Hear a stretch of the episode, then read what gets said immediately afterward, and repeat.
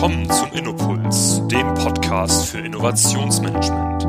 Hier geht es um Geschäftsmodelle, Ökosysteme, Tools und Kultur. Hallo liebe Hörer, willkommen zum Innopuls Podcast. Mein Name ist Martin Almendinger von der OMM Solutions GmbH. Wir befähigen den Mittelstand für die digitale Automatisierung und Innovation. In der heutigen Folge wollen wir über das Thema Geschäftsmodelle sprechen. Dabei darf ich Jan-Erik Raschke, Director Public Affairs der Mann-Hummel-Gruppe im Podcast begrüßen. Hallo, Herr Raschke. Hallo, Herr Dr. Almendinger. Es freut mich, hier sein zu dürfen. Schön, dass Sie meiner Anfrage gefolgt sind. Und es ist wirklich, glaube ich, heute ein ganz, ganz besonderer Podcast, weil auch die Geschichte dahinter, auch zwischen den ganzen, oder wo auch mal ein Hummel steht, äh, sehr, sehr spannend ist. Und ich glaube, es zeigt, wo der Mittelstand auch in Deutschland hin muss, äh, von der Transformation her. Ähm, und Sie haben, glaube ich, einiges im Gepäck an Wissen und äh, Insights, ähm, um das Ganze auch jedem von uns auch beispielhaft darzulegen, ähm, wie man da eigentlich überhaupt hinkommen kann. Bevor wir da aber hinkommen und einsteigen, würde ich Sie natürlich gerne mal bitten, dass ich vorstellen, welche Rolle haben Sie heute inne? Ich habe schon vorgestellt, Director Public Affairs. Kann sich wahrscheinlich viele erstmal nichts darunter vorstellen. Deswegen, äh, was macht ein Director Public Affairs den ganzen Tag? Ja. Vielen lieben Dank für die Frage. Ich bin zuständig für das Thema politisches Stakeholder-Management oder auch für das Thema Betreuung von Institutionen, aber auch Kollaborations- und Familienunternehmens- und Mittelstandsplattformen. Mhm das geht einfach einher, dass wir festgestellt haben über viele Projekte und Technologien, die wir an den Markt gebracht haben, dass unsere Kommunikation in Richtung gerade der politischen Stakeholder sehr, sehr wichtig ist. Wir haben auch eine Bringschuld in diese Richtung. Wir müssen unsere, unser Gegenüber informieren und ihm erklären, welche Lösungsmöglichkeiten es heute bereits gibt, damit diese Lösungsmöglichkeiten auch in das, reguläre, in das regulatorische Umfeld hineinpassen und dort Berücksichtigung finden können. Mhm. Das heißt, gab es die Rollen dann in der Form schon vorher oder ist es dann gerade eben vor allem im Zuge ähm, der, der Corona-Krise ähm, oder auch den regulatorischen Veränderungen, wo wir nachher auch nochmal drüber sprechen, erst geschaffen worden? Diese Rolle gibt es bei Mann und Hummel seit etwas mehr als einem Jahr. Und zwar kommt das daher, dass wir gelernt haben über ähm, Projekte, die ich machen durfte oder aber auch einzelne Innovationen, die wir an den Markt gebracht haben, dass die Effektivität, die Lösungen und der Nutzen für die Gesellschaft, gerade auch zur Einhaltung von zum Beispiel Grenzwerten, Schutz von Umwelt und auch Mitbürgern kommuniziert werden muss. Und das habe ich generisch gelernt innerhalb dieser langlaufenden Projekte und dann hat man mich gefragt, ob ich nicht einfach dieses zu meinem Hauptamt machen möchte, mhm. um weiterhin das auch in einem breiten Tätigungsfeld von Mann und Hummel zu tun. Mhm. Spannend, da haben Sie auch gerade schon gesagt, das ist eine Entwicklung, die ist da erst gekommen, aber Sie haben ja auch mit was ganz anderem angefangen. Also Sie haben gerade schon gesagt, Sie haben mit Projekten zu tun gehabt. Das heißt, ähm, wie kann ich mir das vorstellen, was haben Sie davor gemacht? Also waren Sie quasi auch Projektmanager und haben dann eben solche Projekte umgesetzt? Oder was, genau, was war die Rolle dann davor? Ich bin klassischer Maschinenbauingenieur, habe mhm. irgendwann dann nochmal ein MBA äh, mhm. in Teilzeit nebenher gemacht und bin eigentlich als klassischer Program Manager eingestiegen und zwar rein um Komponenten, um die Kernkompetenz von Mann und Hummel, um die Antriebssysteme und die Luftführungssysteme im Pkw. Mhm. Und von da aus kommend bin ich irgendwann gefragt worden, ob ich nicht ähm, eine Sonderplattform, den sogenannten Feinstaubfresser, betreuen und leiten möchte. Mhm. Da ging es darum, Mann und Hummel war schon recht visionär im Rahmen der Geschäftsführung unterwegs. Welche Lösungsmöglichkeiten können wir rund um das Fahrzeug anbieten, um die Gesamtemission, unabhängig vom Auspuff, um das mhm. Fahrzeug herum weiter zu reduzieren? Und dem habe ich mich dann entsprechend angenommen. Ähm, und Mann und Hummel hat da unglaublich tolle jetzt Technologien auch schon entwickelt und war seiner Zeit eigentlich eine ganze Ecke wieder voraus. Mhm. Und jetzt finden diese Technologien langsam Einfluss auch mit Blick auf die Euro 7 Norm, zum Beispiel einen Bremsstaubpartikelfilter, wenn es um die Regulierung von Bremsstäuben geht, oder auch Frontend-integrierte Filter, die in der Lage sind, den gesamten Feinstaubfußabdruck eines Fahrzeugs zu reduzieren. Mhm. Da sind wir auch schon direkt ähm, so gut wie drin, was eigentlich mein Hummel macht. Ähm, bevor wir da hinkommen, und ich glaube, Feinstaubfresser wird auch nachher noch ein spannendes Thema sein, gerade wir Stuttgarter kennen das natürlich, ja, oder also wir wissen vielleicht nicht immer, dass das mein Hummel dahinter steckt, aber zumindest glaube ich, jeder Stuttgarter hat es schon mal gesehen, da kommen wir aber nachher nochmal dazu. Was mich noch interessiert, oder ganz persönlich, was, sagen, was treibt Sie da auch momentan momentan Ihre Lebensphase an? Also wir reden ja hier viel auch über Innovation. Ähm, was würden Sie sagen, was ist da persönlich so Ihr Antrieb auch in dieser Rolle, ähm, was Sie da machen wollen ja, oder bezwecken wollen auch? Wir befinden uns ja in, unglaublich turbulenten Zeiten. Wir nehmen einfach wahr, dass sich das Umfeld immer dynamischer, immer schneller, immer stärker ändert. Mhm. Ähm, ich glaube einfach, Wandel und Change sind immanent. Ja. Sie haben nur eine gewisse Grundgeschwindigkeit, an die wir uns angepasst haben. Und das Ganze wird immer so ein bisschen durchdrungen von Spitzen. Mhm. Äh, merkt man jetzt politische Spitzen, aber auch wenn wir in die Umwelt gucken oder wenn wir jetzt so eine dreijährige Phase der Corona-Pandemie betrachten. Das sind dann besondere Treiber, die wir einfach ähm, wahrnehmen. Und für mich ist es wichtig, ich habe mittlerweile, ich bin Familienvater von zwei Kindern, ich hatte mhm. die Möglichkeit bekommen, mich ergänzend um das Thema Luftqualität zu kümmern und so ein bisschen die Konstellation Mensch, Umwelt, mhm. ähm, Klimawandel, Luftverschmutzung, Verschmutzung von Gewässer und meine Rolle als Familienvater. Ähm, ich habe da die Möglichkeit bei Mann und Hummel bekommen, was zu bewegen, mhm. was mhm. auch direkt mich als Privatperson berührt. Sehr cool. Ähm, jetzt haben wir schon ganz selbstverständlich von Mann Hummel gesprochen. Sie haben den Begriff Mittelstand äh, verwendet, ich auch. Wir haben über Familienunternehmen schon äh, grob gesprochen, wir haben über Filtration und Automobilindustrie schon gesprochen. Ähm, genau, vielleicht gehen wir auch nochmal auf Mann Hummel ähm, ein und äh, ordnen überhaupt diese Organisation, dieses Unternehmen ein. Also man kann vorneweg sagen, es ist eine große Organisation. Es ist, glaube ich, ein, ein Vorzeigeunternehmen auch in Deutschland, würde ich jetzt mal sagen. Aber Sie können, glaube ich, viel besser darstellen und auch nochmal erläutern, ähm, wer ist eigentlich die Mann Hummel Gruppe? Ich kann jetzt hinter das, was Sie jetzt gesagt haben, schon über ein Ausrufezeichen hintermachen. Mhm. Mann und Hummel ist ein Unternehmen gegründet im Baden-Württembergischen mittlerweile über 80 Jahre alt. Wir sind immer noch in Hand der beiden Gründerfamilien. Mhm. Das ist auch etwas, was uns wirklich immer langfristige Planungssicherheit gibt, weil das Unternehmen und die Inhaberfamilien daran interessiert sind, den Kern des Unternehmens, aber auch die Größe und die Gruppe zu erhalten, zum Wachstum zu bringen und von einer Generation wirklich nachhaltig an die nächste zu übergeben. Mhm. Wir sind eines der führenden Unternehmen im Bereich der Filtration, und zwar auf globaler Ebene. Mhm. Wir kommen klassischerweise aus dem Bereich der Automobiltechnik, alles was zum Thema Mobilität dazugehört. Wir sind mit unserem Mobilitätskunden gewachsen, groß geworden. Wir sind auch in die Welt hinaus gewachsen.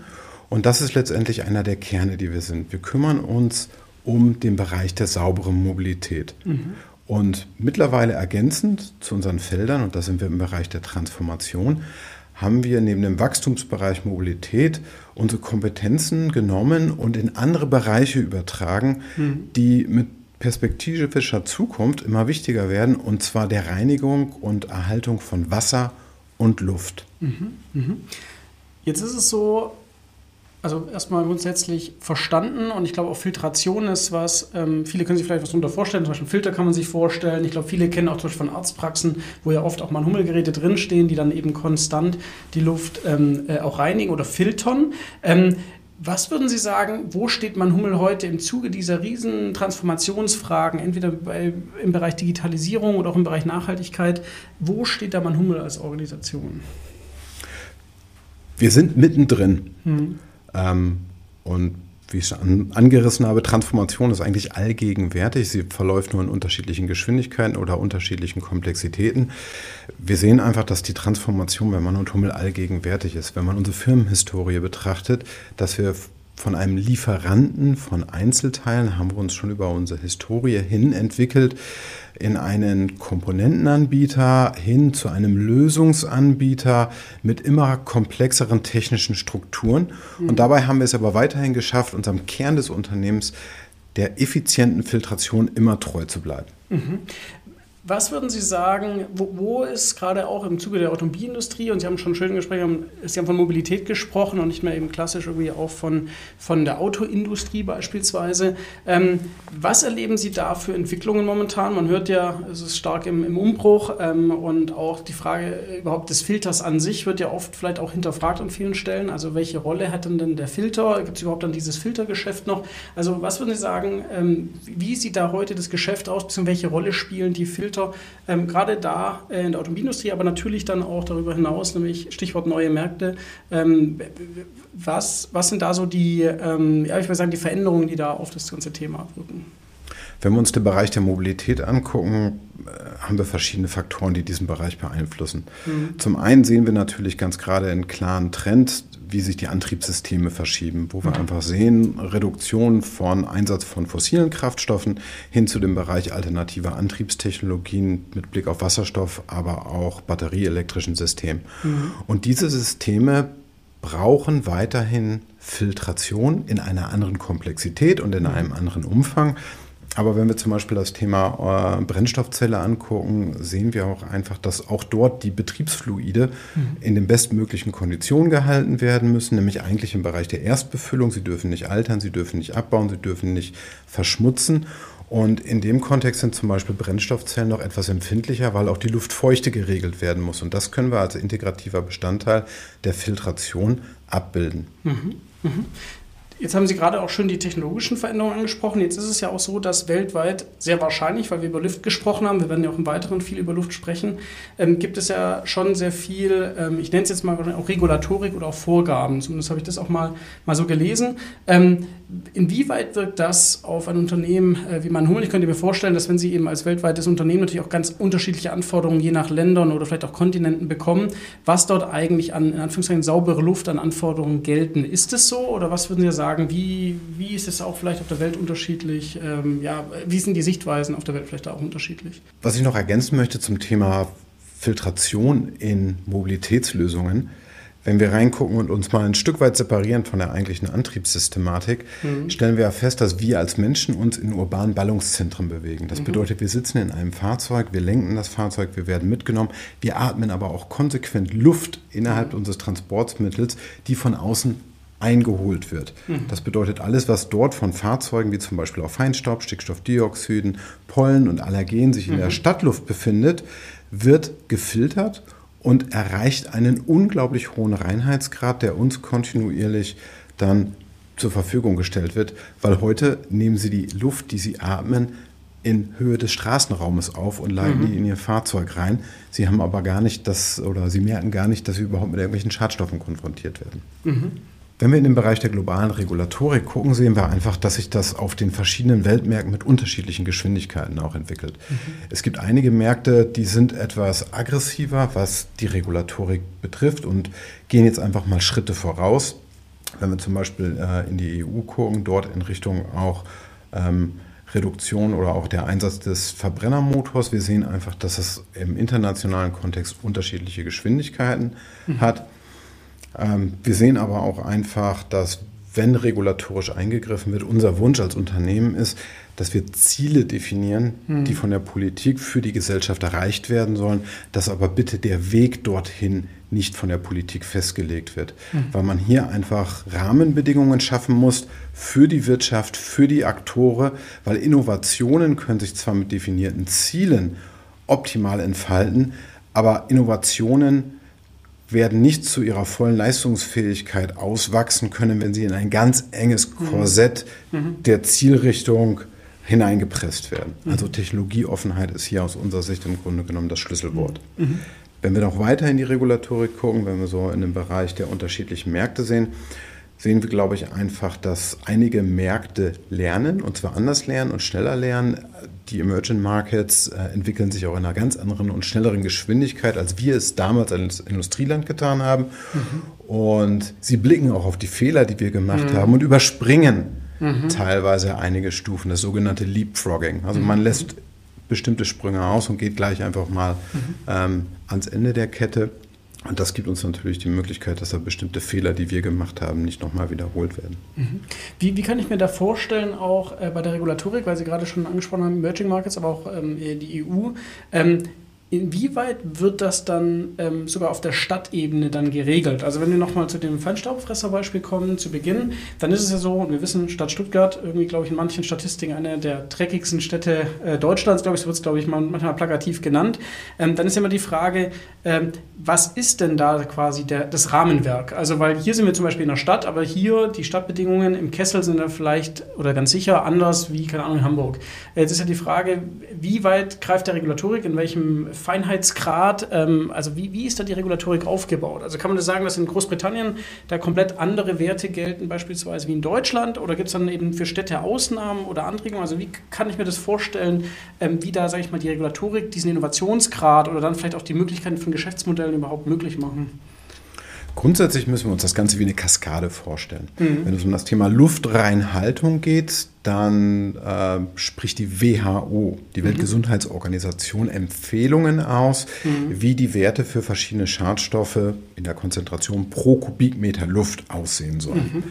Diese Empfehlung wird publiziert. Sie ist zum Beispiel auch an die EU übergeben worden und dort die regulativen Gremien innerhalb der EU, die EU-Kommission, aber auch das äh, arbeiten dann Vorschläge aus, wie so welche Empfehlungen zum Schutze der Allgemeinheit und der Bevölkerung aussehen sollen, um die dann letztendlich in EU-weite Grenzwerte zu gießen. Mhm. WHO ist eine Empfehlung, die EU definiert Grenzwerte. Mhm. Diese Grenzwerte werden dann übertragen auf die jeweiligen Mitgliedstaaten der Europäischen Union und dort überführt in nationales Recht, das dann bindend ist für die Bundesländer und die Städte und Kommunen. Mhm. Und so wird es quasi in der Kaskade nach unten weiter durchgereicht.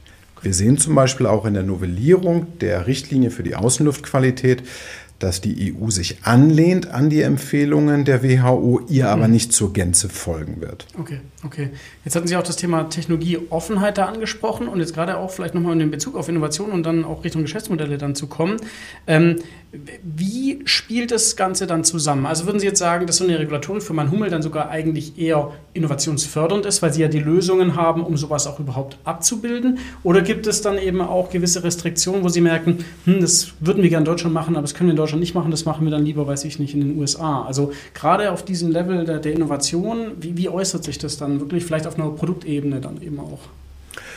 Wir, wir stellen fest, dass verschiedene Märkte, mhm. verschiedene Geschwindigkeiten und verschiedene Reifegrade haben. Mhm. Ähm, wir haben jetzt festgestellt, dass in unserem Fall das Thema Luftqualität und Überschreitung der Grenzwerte für uns natürlich als Stuttgart-nahes Unternehmen äh, ein Motivator waren, dort mit einer Lösung an die ähm, Verwaltung, äh, an die Landesregierung und aber auch an die städtische Verwaltung heranzutreten und einen Vorschlag zu machen.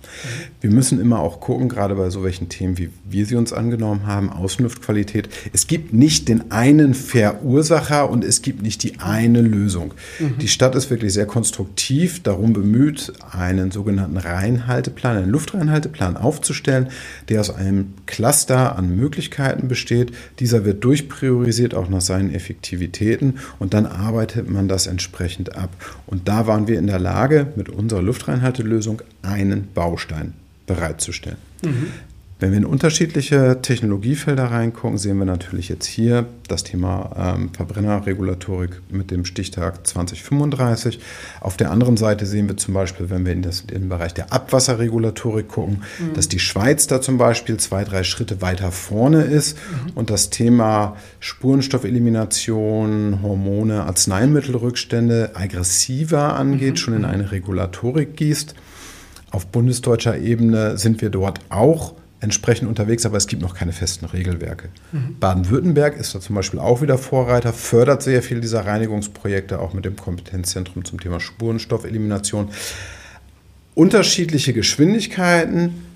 Wir merken auch deshalb, dass wir als Mann und Hummel uns mit bestimmten Innovationen unsere Märkte ganz genau angucken mhm. müssen, geografisch. Ja. Wir sind im Bereich Luftfiltration ergänzend, ÖPNV Luftqualität in U-Bahnen. Mhm. In der U-Bahn ist die Luftqualität teilweise zehnmal schlechter als mhm. im Bereich der Außenluftqualität. Mhm. Jedoch sehen wir, dass es hier keine Regulatorik geht und gegenwärtig keinen Treiber im deutschen Raum. Mhm. Wir merken aber, dass im Französischen dort eine andere Motivation, eine andere Priorisierung vorliegt, sodass wir dort bereits die ersten mhm. Projekte mhm. in Paris und in Lyon zum Thema Optimierung der Luftqualität in U-Bahnen umsetzen konnten mit den entsprechenden Stakeholdern.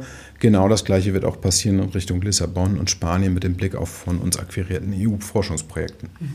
Spannend. Ich glaube, da hört man auch ganz gut raus oder sieht man auch, dass sie ein Global Player sind, weil sie eben ja in Anführungszeichen das auch leisten können, zu schauen, wo sind die Geschwindigkeiten, wo lohnt es sich ja auch quasi mit welchen Technologien, welchen Lösungsansätzen dann in welchen Use Case in einem gewissen Land zu gehen. Ne? Weil das ist ja auch was, wenn ich jetzt mal leicht mit einer Startup-Welt vergleiche, wo man sagt, jetzt haben wir eine Möglichkeit, das machen wir hier jetzt mal. Ähm, da ist es natürlich gar nicht so leicht, das überhaupt zu erkennen, was Sie jetzt gerade schildern, nämlich überhaupt erstmal zu erkennen, erkennen, es gibt unterschiedliche Geschwindigkeiten, es gibt unterschiedliche Regulatorik, es gibt unterschiedliche Märkte, es gibt vielleicht auch gewisse, ich sag mal, politische Strömungen, die dann ein Thema vielleicht dann gerade zu einem gewissen Zeitpunkt natürlich mal stärker forcieren. Und das natürlich allein schon zu steuern, kann ich mir schon eine riesen Herausforderung vorstellen, weil sie ja am Ende dann noch gucken müssen, dass sie genau zu dem Zeitpunkt die Projekte machen, die Partner finden, ähm, dann auch dort technologisch sich weiterentwickeln. Ähm, ist wahrscheinlich nicht so leicht, dann immer das so zu handeln, oder? Der Vorteil, den wir als Mann und Hummel haben durch das globale Netzwerk und durch die Vernetzung der einzelnen Personen und Persönlichkeiten innerhalb des Unternehmens und die verschiedenen Kommunikationskanäle, dass wir manchmal von ganz klassischen, intrinsisch motivierten Mitarbeitern einfach aus ihrem Land angesprochen werden und mhm. dann heben die die Finger, die kontaktieren uns direkt, ähm, kommen auf die verschiedenen Verantwortlichen für die Technologiefelder zu und sagen, hey, ich habe das gehört, ich habe dieses gehört, ähm, hier bewegt sich das in die Richtung. Und der Vorteil von uns als Mann und Hummel ist, dass wir auch vielleicht mit jungen Pflänzchen, mit aufstrebenden Technologien auf das global vorhandene Netzwerk zugreifen können. Wir haben mhm. halt einfach die Lage, ja. dass wir eine Landesgesellschaft kontaktieren können, uns mit der abstimmen und gucken, wir haben da das gesehen, könnt ihr mal in das Thema Abwasserreinhaltung Indien reingucken, wäre das ein Thema, können wir da unterstützen, können wir da vorwärts gehen. Jemand, der diesen Ankerpunkt nicht hat, der hat es schwerer. Absolut. Also ich glaube, die Rahmenbedingungen sind da echt schon gut rübergekommen auch, ähm, also welches Feld Sie da auch äh, vorfinden, an dem Sie sich dann auch ähm, orientieren und auch anpassen. Was mich da mal ähm, nochmal interessieren würde, wenn wir nochmal zurückgehen zum Thema Feinstaubfresser, weil das haben Sie ja auch maßgeblich mhm. verantwortet, das Thema. Können Sie da mal schildern, wie ging das eigentlich los, um da, gerade bei dieser Thematik, weil ich glaube, das, das zeigt auch, was es heißt, ein Lösungsanbieter zu sein. Das heißt auch, welche Rolle jetzt zum Beispiel dieses Feinstaubfresserprojekt gespielt hat für weitere Innovationen und, und Entwicklungen. Können Sie da uns mal zurücknehmen und, und mal erklären, wie kam das zustande? Was war da quasi Anforderungen? Wie sind Sie da vorgegangen? Was war eigentlich das Ergebnis denn davon und was haben Sie denn daraus auch so, so gelernt? Ja, wahrscheinlich eine Menge, das werden wir heute alles gar nicht behandeln können, aber ich denke mal, das ist, glaube ich, ein ganz spannender Fall, weil ja wirklich eine Stadt äh, dann quasi auf Sie zugegangen ist ähm, und Sie ja oft, Sie haben es ja vorher schon gesagt, ja in der Industrie ähm, unterwegs sind. Ähm, und ich könnte mir vorstellen, da kommen andere Anforderungen oder andere Gedanken äh, mit rein. Das, das Gute, was wir haben, ist der rege Austausch innerhalb von Mann und Hummel. Und wir hatten hier wirklich einige äh, sehr coole Impulsgeber bis hin damals zum CEO und einem unserer Entwicklungsleiter, äh, dem Dr. Gunnar Marcel Klein, der dann einfach die zu zweit dann das ausgesponnen haben und gesagt haben, hey, auf einem Stück Papier, wenn ich das überschlage, dann sehe ich, dass wir in der Lage sind, so viel Luft zu filtern, dass wir einen effektiven Impact mhm. leisten können. Damit sind oder ist die Geschäftsführung auf die Stadt zugegangen, hat diesen Impuls ähm, abgegeben, dass wir von mobiler, sich bewegender Filtration auf Autos, wie wir es damals mit Street Scooter mhm. gemacht haben, erstes feinstaubneutrales Fahrzeug der Welt, gesagt haben, hm, was wir bewegend machen können, können wir auch stationär machen und dann wirklich ein Segment wie das Neckartor 300 Meter atmosphärisch filtrieren können. Mhm. Und von da aus kam der Ball dann ins Rollen. Wir haben uns abgestimmt mit den jeweiligen Institutionen in der Stadt. Wir haben einen ganz genauen Maßnahmenpaket bekommen. Wenn ihr das als Experiment mit uns in dem Dreieck Bund- oder Landesverkehrsministerium, Stadt Stuttgart, Mann und Hummel machen wollt, dann brauchen wir folgende Leistungsnachweise. Und dann haben wir ein Paket und einen Katalog bekommen, den wir über die verschiedenen Kompetenzen bei uns im Haus minutiös abarbeiten konnten, bis hin wirklich zu dem Thema großflächige Fil oder Filtrationssimulation mhm. mit einem externen Gutachter. Und auf Basis all dieser abgearbeiteten Maßnahmenpakete hat man gesagt, okay, da stehen die Zeichen alle auf positiv. Mhm. Damit können wir rechtfertigen, dass wir in einen Feldversuch Neckartor gehen. Mhm. An dem Neckartor haben wir mit universitärer Unterstützung die Theorie in einen physikalischen Wirknachweis gebracht und Simulation und Messergebnisse lagen fast eins zu eins aufeinander, okay. sodass wir das dann in der Folge in mehrere Projekte in Baden-Württemberg ausgerollt haben, mhm. auch bis hin nach München. Aber das waren die deutschen Projekte. Mhm. Gleichzeitig ist uns relativ viel Interesse auch über die Landesniederlassungen ähm, begegnet, sodass wir einzelne Projekte in China, in Indien, ähm, in Korea mit Samsung, aber auch äh, in Südamerika, in den Vereinigten Staaten umgesetzt haben und dann in vielen verschiedenen auch Nachbarländern. Mhm. Sodass wir in der Folge innerhalb von zwei, zweieinhalb Jahren 21 Projekte umgesetzt haben mit mehr als 450 mhm. dieser Würfel und damit das Atemvolumen von viereinhalb Millionen Menschen kontinuierlich aufreinigen. Wow. Also ich glaube, das muss man sich auch nochmal vorstellen, was ich ja spannend fand. Sie, Sie, da hört man es raus, Filtrationsexperte und plötzlich müssen Sie das in einem stationären Umfeld machen, was, also plötzlich in Anführungszeichen jetzt mal, aber eigentlich mit ganz anderen Anforderungen. Das heißt, Sie haben da auch gelernt, äh, wirklich dann Ihre gesamte Kompetenz eben, ich sag mal, in einem bisschen anderen Environment dann auch abzubilden, anzuwenden und dann eben auch immer mehr auszurollen. Ja? Weil ich glaube, das ist ganz spannend oder muss man sich auch verstehen, dass ähm, äh, ist ja immer die Frage ist, bin ich Indoor oder bin ich Outdoor generell äh, unterwegs natürlich bezüglich der Luft oder ist eben natürlich natürlich mein Untergrund mobil oder, oder stationär, weil ich glaube, das sind ja alles verschiedene Varianten, Szenarien, ähm, wo ich ja immer auch andere äh, Anforderungen habe und das, was Sie gerade geschildert haben, ähm, sieht man ja auch tagtäglich, wenn man durch Stuttgart fährt, wenn man diese Würfel sieht, ähm, dass Sie da ja auch äh, ganz, ganz neue Ansätze gefunden haben, ähm, die Sie ja heute dann sehr wahrscheinlich auf der ganzen Welt äh, wahrscheinlich noch weiterentwickelt haben. Also wahrscheinlich gibt es da auch noch zig andere Anwendungsfälle, ähm, wo man dasselbe Prinzip anwendet, oder? Korrekt. Wir sind quasi so ein bisschen metaphorisch von dem Thema, wir trennen das Nützliche vom Schädlichen auf ja. der abstrakten Ebene. Und es gab mal einen schönen Satz, der bei uns einfach geprägt worden ist, any shape, any size. Mhm. Und das haben wir dann wirklich umgesetzt, weil der Filter, den Sie normalerweise im Auto finden oder das Filtrationssegment, wenn Sie die Haube aufmachen, alles was mhm. schwarz ist, kann von Mann und Hummel kommen. Mhm. Aber das hat natürlich eine andere Größe als das, was wir dort am Neckartor gemacht haben. Mhm. Was wir auch gelernt haben, ist nicht Zehntausende, Hunderttausende, Millionen Stückzahlen zu produzieren, mhm. sondern kleinere Stückzahlen. Aber das Produkt wurde nicht an der Laderampe abgeholt, mhm. sondern unser Vertragspartner hat gesagt, hm, wir wollen von euch kein Produkt, sondern wir wollen den Kunden nutzen. Wir wollen mhm. die Reduzierung der Schadstoffkonzentration im Großraum des Neckartors. Mhm. Das Wie überlassen wir euch, Mann und Tunnel, weil ihr die Filtrationsexperten mhm. seid. Also Kundennutzen stand im Vordergrund. Ja auch mit der Anforderung, wir übergeben euch das gesamte Projekt. Und hier hatten wir einige wirklich tolle Projektleiter, wo wir dann wirklich von dem Thema, wir liefern eine Lösung, ein mhm. Lösungssystem mhm. in Richtung Turnkey mhm. und Betreiberlösung gegangen sind. Wir haben uns hinterher auch um die Umsetzung von Baumaßnahmen gekümmert, in mhm. Abstimmung mit der Straße, mit dem Straßenamt, mit ganz vielen Ämtern in der Stadt, mhm. die wirklich toll mit uns kooperiert haben, ähm, deren Zielsetzung wir auch erst kennenlernen mussten in dem Projekt, gelernt, das alles zu verheiraten und dann eine schlüsselfertige Lösung abzugeben, die wir dann auch betrieben haben, inklusive Filterwechsel, Wartung, Stromversorgung und allem drum und dran. Mhm. Und ich glaube einfach, dass diese, dieses Thema Systemkomplexität, Abstrahieren ähm, und Projektmanagement, Programmmanagement-Fähigkeiten mhm. initial aus dem Kernbereich der Automobilwirtschaft kommen, mhm. weil wir dort mit sehr, sehr großen globalen Projekten zu tun haben, die über mehrere Jahre laufen und sehr viele Umfänge haben. Also Wissen aus der Kernkompetenz Mann und Hummel, nicht nur der Filtration, sondern auch dem, wie arbeiten wir Projekte ab, mhm. auf die neuen Geschäftsbereiche übertragen. Mhm. Jetzt hatten wir gerade schön über dieses Outdoor-Beispiel gesprochen ähm, und es ist auch spannend zu sehen, was Sie da eben auch, und das ist ja eigentlich auch dann die Definition vom Lösungsanbieter, alles, sage ich mal, ein bisschen dazu holen im Sinne eines Generalunternehmers, um es dann möglich zu machen. Weil die Stadt hat gesagt, mich interessiert eigentlich nur das Ergebnis und das ist dann eben der Kundennutzen oder Bürgernutzen, machen Sie es irgendwie möglich. Ne? Ähm, was mich da interessieren würde, es gab ja dann auch jetzt äh, die Corona-Phase, wo es ja ähm, äh, so ist, dass äh, alle eher nach draußen sind und drin war es ein Problem. Ja? Und jetzt haben wir natürlich viel darüber gesprochen, wie reinige ich zum Beispiel ähm, äh, im Outdoor-Luft.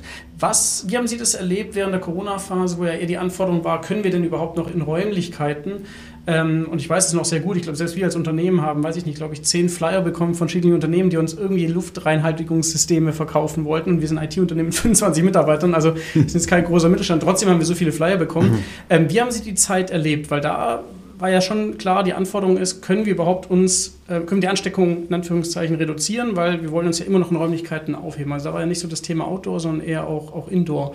Äh, wie haben Sie da reagiert? Wie haben Sie es erlebt, die Zeit?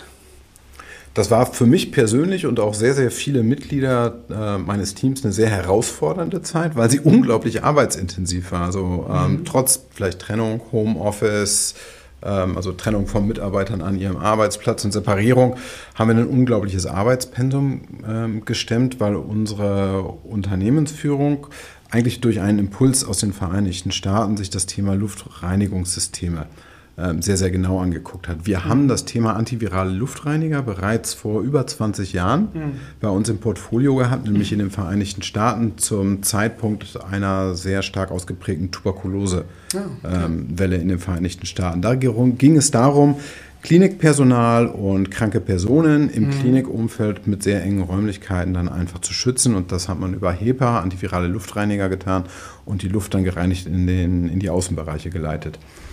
Das als Impuls. Mhm. Ähm, kommend haben wir eine globale Plattform, sogenannten Our Air, unsere mhm. Luft aus der Taufe gehoben mit unterschiedlichen Systemgrößen, wirklich so ein bisschen ähm, wie so ein IKEA-Bücherregal ja. in der größten Ausprägung, mittlere Ausprägung für Meetingräume und größere Büros bis hin zur individuellen Lösung. Mhm. Was wir gemacht haben, Mann und Hummel ist europäischer Marktführer im Bereich der HEPA-Filtration, wenn es auch in die Richtung OP-Deckenfiltration geht. Mhm.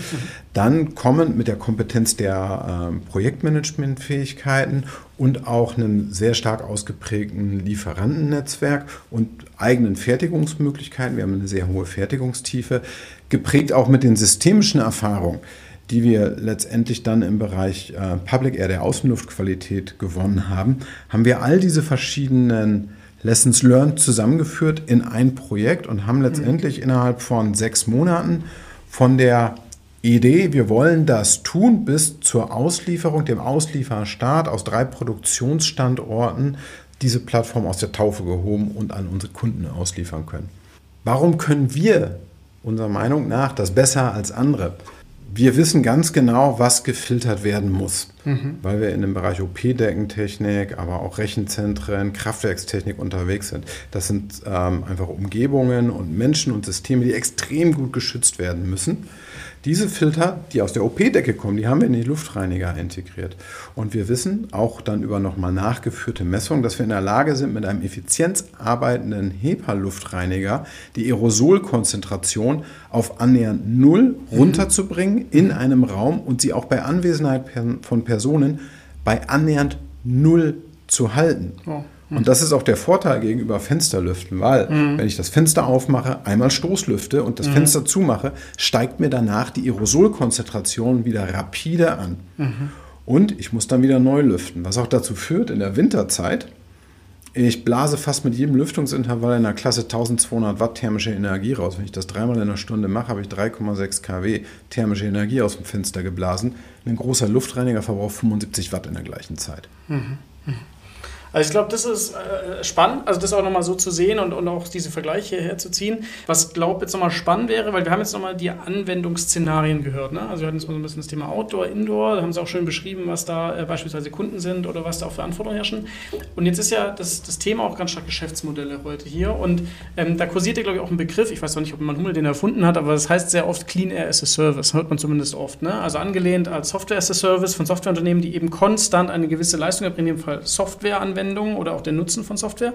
Jetzt könnte man dasselbe übertragen oder kann man dasselbe übertragen auf man sagt, okay, in gewisser Weise als Lösungsanbieter sichern Sie ja äh, Clean Air zu. Ähm, und da würde mich mal interessieren, wie weit sind Sie da heute einfach von der Art des Geschäftsmodells? Wo steht da der Markt? Was akzeptiert der? Weil ich könnte mir vorstellen, klar, so ein Luftreinhaltungssystem, das kaufe ich halt beispielsweise, dann habe ich halt ein Produkt oder ein Würfel rumstehen, Anführungszeichen, das ist mal gekauft, fertig. Ich habe natürlich eine Art transaktionsbasiertes Business beispielsweise. Wenn wir aber auch immer mehr an ähm, so subscription-fähige ähm, äh, mhm. Modelle denken, gerade eben wie, wie wir es im Softwarebereich kennen, dann ist natürlich auch die Frage, okay, wie, wie überträgt man das beispielsweise, sofern das überhaupt das Ziel ist, äh, bei, bei Clean as a Service. Also können Sie uns mal so ein bisschen den Link herstellen zwischen, wie heute die Anforderungen als Lösungsanbieter sind und Sie fertigen ja nach wie vor Produktsysteme zu eben digitalen Geschäftsmodellen. Ähm, was sind da die Entwicklungen? Was gibt es da für Anforderungen von Kunden? Was wollen die? Was akzeptieren die? Was akzeptieren sie vielleicht auch nicht? Das würde mich mal, würde mich mal interessieren. Leider sind wir noch nicht bei Clean Air as a Service als ja. durchgängiges Geschäftsmodell. Ähm, wir sehen einfach, dass wir sonst immer wirklich Filter hatten, die nach ähm, festen Wechselintervallen ja. Ähm, gewechselt worden sind. Was wir jetzt als nächstes erreichen wollen, ist im Grunde genommen den Ein oder das Einfließen von Sensorik mhm. in die Welt der Filtration, mhm. nämlich kontinuierliche Differenzdrucküberwachung mit mhm. allem drum und dran. Was bedeutet das letztendlich? Wenn ein Filter sich belädt, mehr Schmutz aufsammelt, mehr Schadstoffe aus Flüssigkeiten extrahiert, dann setzt er sich ganz langsam kontinuierlich zu. Mhm. Und äh, darüber brauchen wir mehr Energie, um die Flüssigkeit durch den Filter zu bringen. Das kann man messen. Mhm. Ähm, und wir brauchen dann den Filter nicht mehr anhand eines festen Intervalls wechseln, sondern können wirklich sagen, wie voll ist der Filter, wie viel ja. Energiebeladung oder wie viel mehr Energie brauche ich.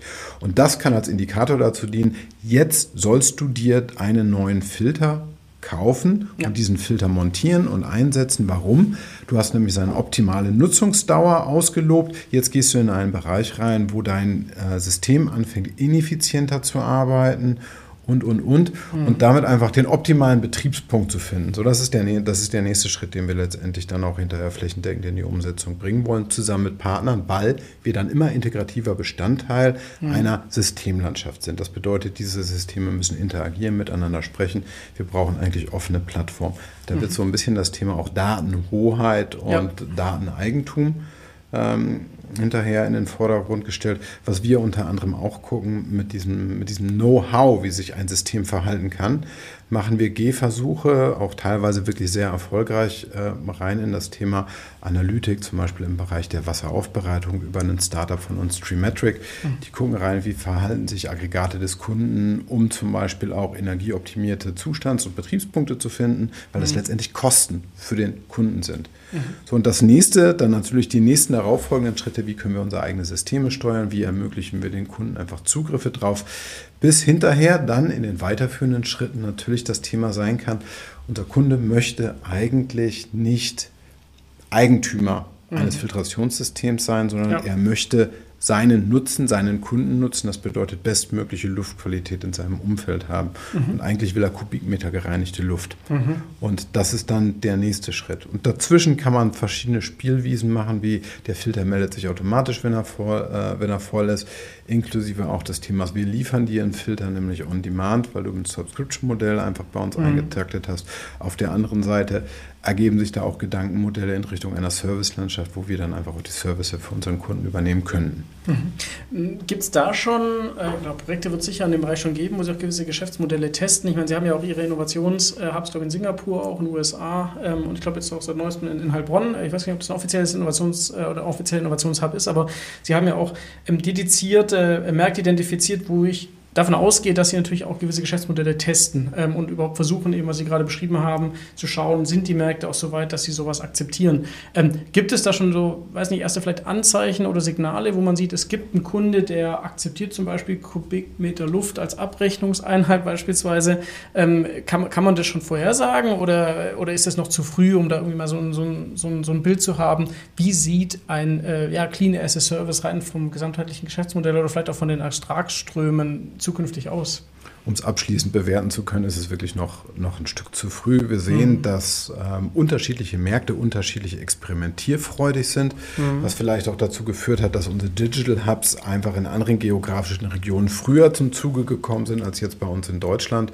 Speziell, wenn wir in Richtung Vereinigte Staaten, Singapur oder auch äh, China gucken und der vierte Hub war jetzt in Heilbronn, weil wir merken, langsam öffnet es sich was. Mhm. Ähm, die Geschwindigkeit des Öffnens und des Interagierens und des Austauschen von Daten könnte aus unserer Sicht gerade in Europa noch schneller und zügiger und ein bisschen freigeistiger sein, damit wir auch mit der Entwicklung der anderen Märkte einfach Schritt halten können. Mhm.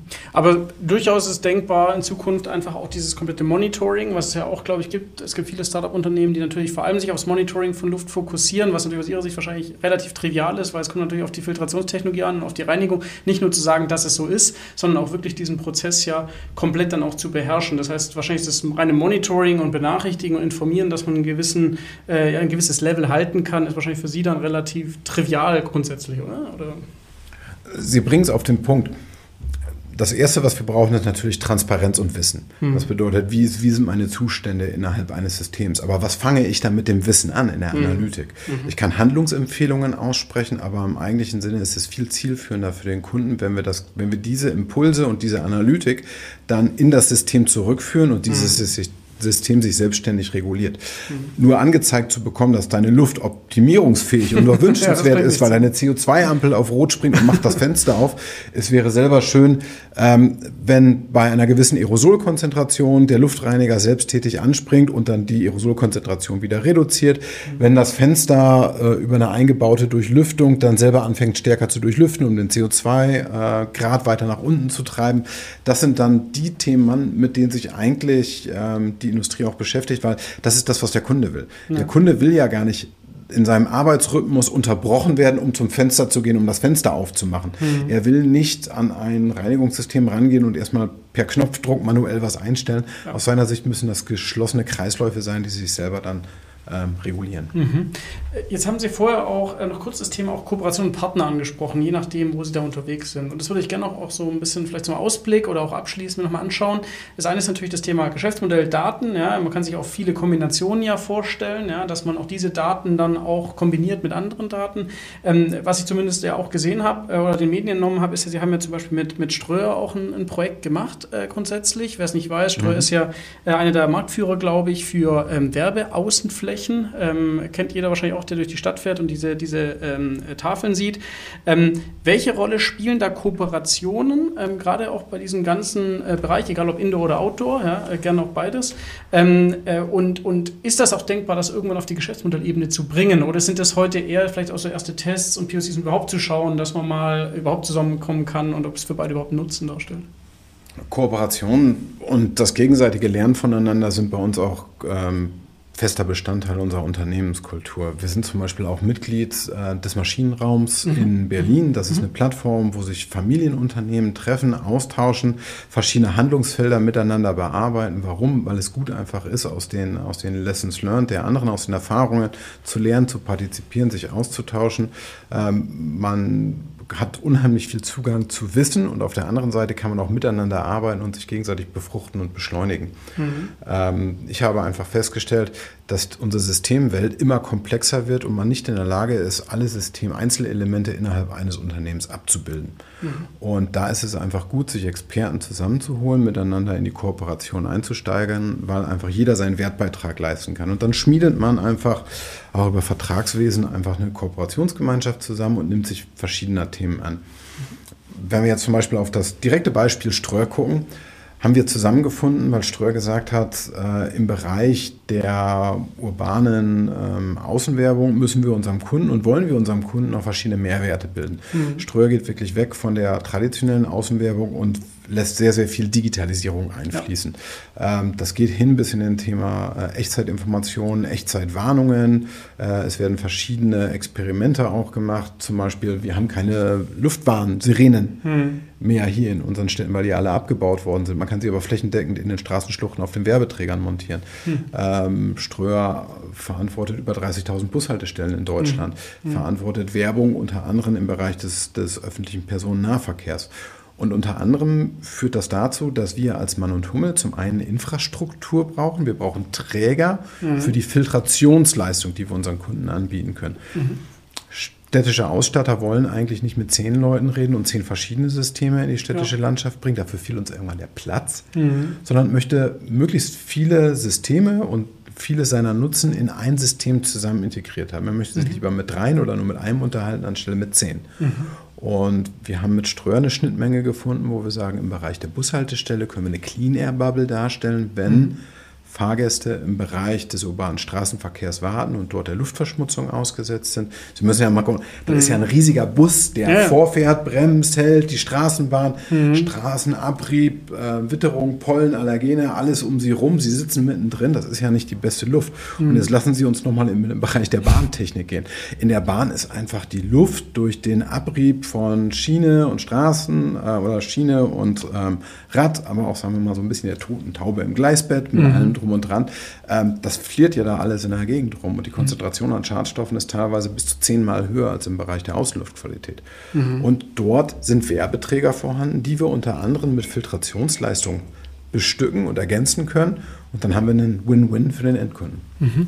Das komme ich gerade drauf, ähm, wo Sie sagen, es spannend ist ja, dass Sie beispielsweise dann äh, sich in Anführungszeichen an die Ströflächen hängen. Aber das Gleiche ist ja, wenn ich jetzt an die Feinstaubfresser denke, wäre ja grundsätzlich wahrscheinlich auch andersrum auch denkbar. Ne? Also Sie haben ja auch Säulen, äh, mit denen könnten Sie ja perspektivisch wahrscheinlich auch vielleicht noch andere Dinge tun. Ich wüsste jetzt nicht, was es vielleicht ist, aber äh, vielleicht, vielleicht gibt es ja auch noch andere Anwendungsfelder, wo, wo, wo andere sich an Sie randocken. Oder das wäre genauso perspektivisch denkbar grundsätzlich, oder?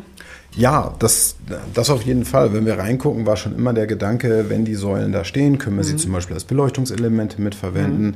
Ist man in der Lage, sie stadtgestalterisch zu nehmen, können wir sie in städtische Möblierung integrieren, mhm. in Bänke, Sitzbänke. Ja. Ähm, dann haben wir auch noch ergänzend die Thematik, es wurde viel diskutiert über das Thema, können wir Außenwerbung ranbringen. Mhm. Und das Wichtige aus Kooperationen ist entweder zu lernen, wie macht man es gemeinsam, aber mhm. auch das Wissen zum Beispiel ins Unternehmen zu bringen, wie funktionieren bestimmte Sachen nicht. Mhm.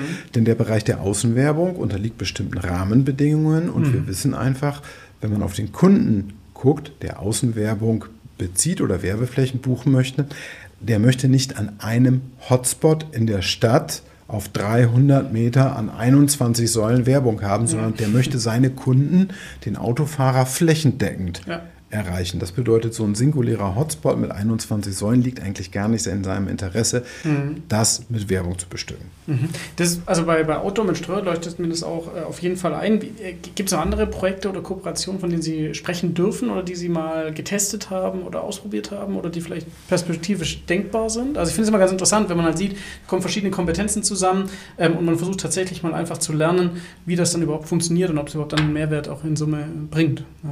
Also es sind wirklich extrem viele Schnittmengen, die wir mit verschiedenen Unternehmen haben. Wir befinden mhm. uns mit Austausch auf verschiedenen Startup-Plattformen, dippen da auch immer rein. Wir haben auch ein eigenes Investitionsprogramm, wo wir uns Startups angucken und Themen, die technologienah sind, dann einfach auch äh, kommerziell unterstützen und uns Anteile daran letztendlich sichern, weil wir immer dann hinterher in der weiterführenden Perspektive sehen möchten, dass wir auch an diesem Know-how, das wir vorher kommerziell unterstützt haben, partizipieren können.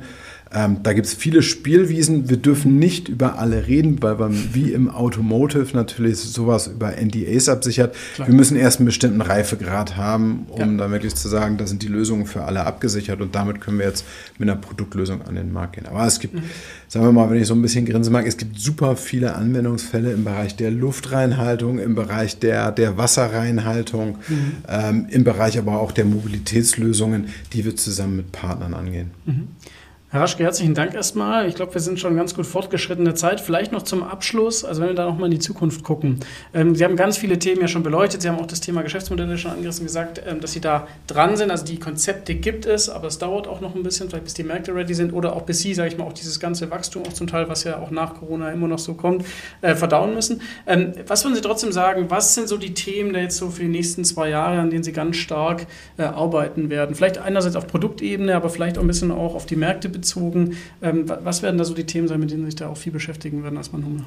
Ein Dauerthema bei Mann und Hummel ist das Thema der Digitalisierung, was uns schon extrem lange begleitet, weil wenn man sieht, wie sich dann letztendlich auch unsere Produktentwicklungskompetenzen durch die Zuhilfenahme digitaler Mittel entwickelt haben, wenn man alleine die Kollegen im Bereich Automobiltechnik betrachtet, über das Thema, wir konstruieren Systeme, alles mhm. CAD getrieben, wird mittlerweile vollständig 3D-mäßig durchsimuliert, äh, inklusive Pulsprüfungen und allem drum und dran.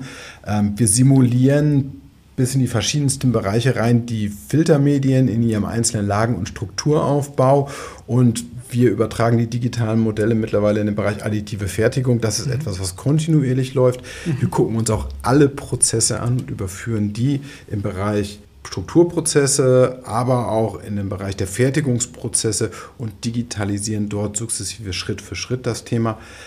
Einer der wichtigsten Treiber sind dafür bei uns die Mitarbeiter, ähm, die uns bewegen, die wir befähigen müssen, die uns aber auch vorantreiben im Bereich der Digitalisierung und natürlich Transformation im Bereich Automobil. Hm. hier sind wir mit Filtrationslösungen extrem gut aufgestellt und wir gucken wirklich mit Zuversicht in die Zukunft. Und zwei der Schwerpunktthemen aus unserer Sicht werden definitiv die Bereiche Luft und Wasser werden. Unsere Weltbevölkerung wird sich von heute 8 Milliarden Menschen in Richtung knapp 10 Milliarden Menschen entwickeln. Das führt dazu, dass wir mehr Mobilität wollen und brauchen. Wir mhm. werden mehr konsumieren, wir werden mehr Energie konsumieren, wir werden mehr Produkte konsumieren. Wir gehen in den Bereich, dass sich unser Klima ändert. Die Vereinten Nationen sprechen gerade von drei parallel laufenden Krisen, die sich hier ereignen. Und zwar ist es das Thema Biodiversity Collapse, nämlich die Abnahme an zum mhm. Beispiel Insekten oder auch verschiedenen Arten das Thema des Klimawandels und das Thema der Verschmutzung, gerade wenn wir in die Richtung Arzneimittel, PFAS-Diskussion gucken, wenn wir in die Richtung äh, Hormone, multiresistente Keime schauen. Und für all das haben wir die Lösung. Und mhm. da sagen wir einfach auch wirklich stolz, wir gucken mit Zuversicht in die Zukunft Und wir sagen, Filtration makes the future. Herr Raschke, herzlichen Dank für dieses tolle und prägnante Stichwort äh, und Schlusswort. Ähm, ich glaube, wir haben ganz viel mitgenommen, ähm, was es einfach an Lösungen gibt, wo man Hummel da auch weltweit steht. Ähm, äh, man traut sich ja fast gar nicht, da noch irgendwo tiefer reinzugehen. Sie haben auf alles eine Antwort und äh, können eben auch schön zeigen, dass eigentlich schon viele Lösungen existieren. Man muss sie halt einfach nur anwenden und ausrollen an vielen Stellen. Und trotzdem habe ich auch rausgehört, dass gerade beim Thema digitale Geschäftsmodelle auch man noch sehr im, im Experimentiermodus ist und am Testmodus ist. Ähm, von daher herzlichen Dank erstmal für die tiefen Insights. War sehr spannend, auch wenn wir heute in Anführungszeichen nur über die Luft gesprochen haben und man wahrscheinlich noch über tausend andere Themen sprechen könnte. Aber äh, herzlichen Dank da äh, ja für die Ausführlichkeit. Sehr gerne, jederzeit wieder. Ich hoffe, es findet Ihr Interesse. Vielen Dank für die tollen Fragen. Ja, und es es freut mich einfach. Mann und Hummel ist eine tolle Firma und wir haben tolle Möglichkeiten. Ich glaube, man merkt das auch so ein bisschen an, an meiner Absolut. Passion für Absolut. dieses Unternehmen und für diese Lösungsmöglichkeiten. Super. Herzlichen Dank. Wir schauen gerne mal wieder drauf. Ja, in den nächsten, äh, nächsten Monaten äh, machen wir gerne auch nochmal ein Gespräch aus und schauen einfach mal, wo Sie da weiter äh, sich hinentwickelt haben. Von daher herzlichen Dank für Ihre Zeit und alles Gute für die Zukunft. Gerne, Herr Dr. Almdinger, und viele Grüße an die Zuhörerschaft. Das war Innopuls, der Podcast für Innovationsmanagement. Hier geht es um Geschäftsmodelle, Ökosysteme, Tools und Kultur.